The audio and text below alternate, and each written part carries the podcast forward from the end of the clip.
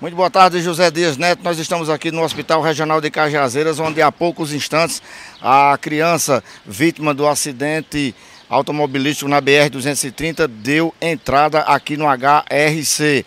A criança tem 10 anos, ela é aluna, segundo informações, é aluno da Escola Municipal Desembargador Boto. E segundo as informações, a criança vinha no ônibus e aí ah, o ônibus estacionou, parou no acostamento e aí a criança foi atravessar a BR e foi colhida por um automóvel. Ela já recebeu os primeiros atendimentos no local, segundo informações, está entubada e a partir de agora começa uma luta pela vida. Os pais, familiares, bastante é, tristes, nervosos.